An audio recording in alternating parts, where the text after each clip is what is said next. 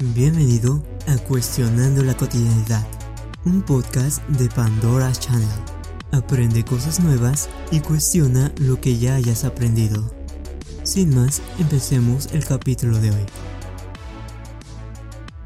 Hace poco estaba platicando con una amiga y le hice la clásica pregunta de si pudieras cambiar una cosa sobre ti, ¿cuál sería?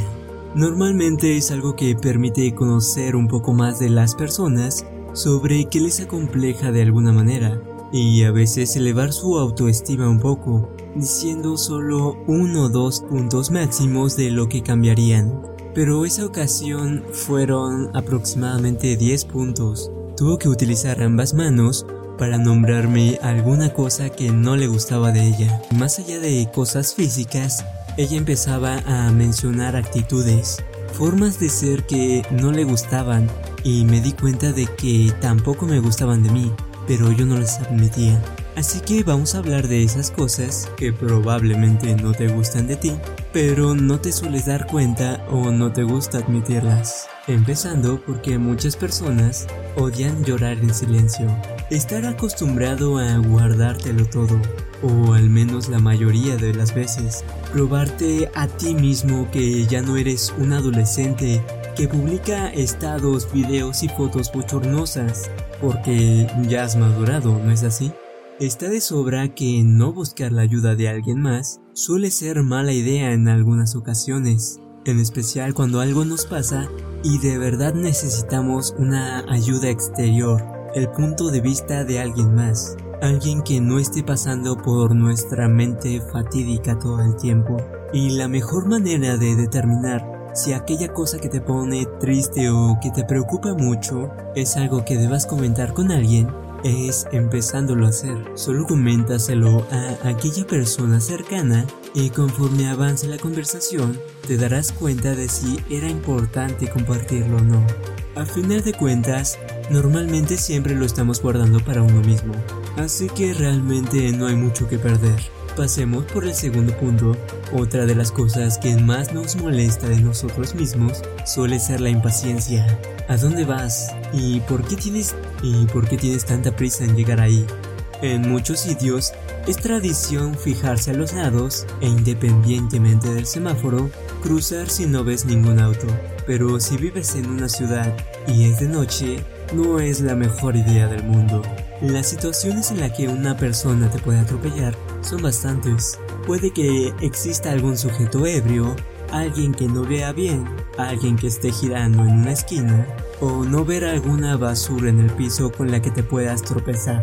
O también si estás acostumbrado a saltarte la política de privacidad y condiciones de cualquier aplicación o programa, Probablemente también firmes documentos legales y algún otro contrato sin ponerle mucha atención. Esta impaciencia puede costarte muy caro. Aunque claro, va a ser algo que no te guste cuando veas las consecuencias. Otra cosa que no nos puede gustar de nosotros mismos es no disfrutar del momento.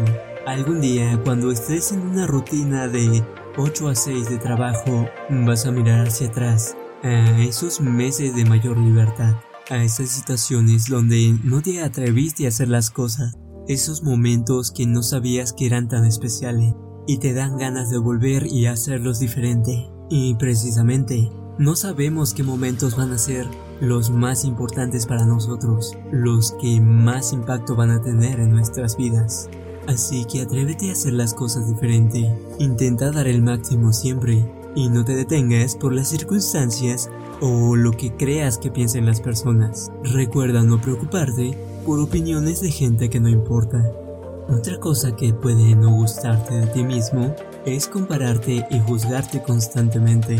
¿Quién no ha escuchado de aquellos niños prodigios? Aquellos que acabaron tres carreras mientras tú apenas puedes terminar una aquella persona con menos años que tú, que en un mes gana lo que tú generas en dos años. ¿Por qué te juzgas constantemente? ¿Prefieres estar viviendo sus vidas? Porque aunque sea así, no podrás. O al menos jamás podrás llegar a ser como ellos al 100%. Por ello debes de dejar de compararte y buscar ser la mejor versión de ti mismo. Pues si solo te estás comparando todo el tiempo, probablemente solo tendrás un bajo autoestima. Otra cosa que puedes odiar de ti mismo, ser la persona más social en Internet, pero no hablarle a nadie en tu vida diaria. Eres un experto en la presentación de tus opiniones y en aquellos pensamientos más íntimos por escrito. Puedes tener mil seguidores en alguna red social o incluso algunos más. Pero cuando se trata de dialogar de forma física o personal, tropiezas y te quedas callado. Un pánico escénico al hablar en público, con la mirada de todos juzgándote en persona, donde no puedes bloquearlo no puedes ignorarlo tan fácilmente y no puedes ocultarte si demuestran que estás mal. Probablemente por eso odies hablar por teléfono, si es que es el caso. Tal vez sea por un tartamudeo de toda tu vida, en la que se rieron en tu infancia, o que escuchabas que se burlaban de tus opiniones. Ahora puedes ser un niño grande y la peor cosa que no nos gusta sobre nosotros son los fracasos amorosos. Alguien dijo que te rindes fácilmente con las personas y por eso estás solo de forma constante.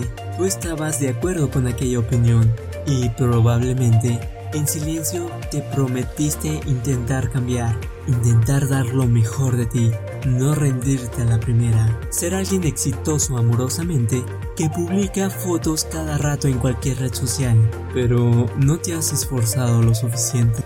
Y si exitosamente llegas a tener una relación, puede que no sea la que querías, puede que nada más te conformaste con tener a cualquier persona disponible, alguien que te aceptara. Puede que te cueste mucho trabajo encontrar a alguien mejor. Puede que no estés conforme con tu pareja actual. Puede que siempre hayas tenido una expectativa más alta. Bueno, estos fueron los puntos más generales que creo que pueden encajar con bastantes personas. Pero si ninguno de estos puntos encajan contigo, felicidades. Tienes un gran autoestima. Ahora, en lugar de preguntarle a una persona qué es lo que cambiaría de sí misma, pregúntale cuáles son sus defectos en el amor. Pregúntale las experiencias que recuerda a cada rato, donde probablemente se imagine haciendo algo diferente. Pregúntale lo último que se cayó para sí misma, y seguramente te dirá algo más allá de un simple no me ha ido mal, no cambiaría nada de mí. Esto fue todo en el capítulo de hoy. Te recuerdo que puedes suscribirte gratuitamente, donde encontrarás nuevo contenido cada dos días. O si lo prefieres, entra a nuestra página web www.pandoraschannel.top con nuevos artículos diarios. Espero que estés teniendo un excelente día y si no, que estés haciendo algo para mejorarlo. Sin nada más que agregar, hasta luego.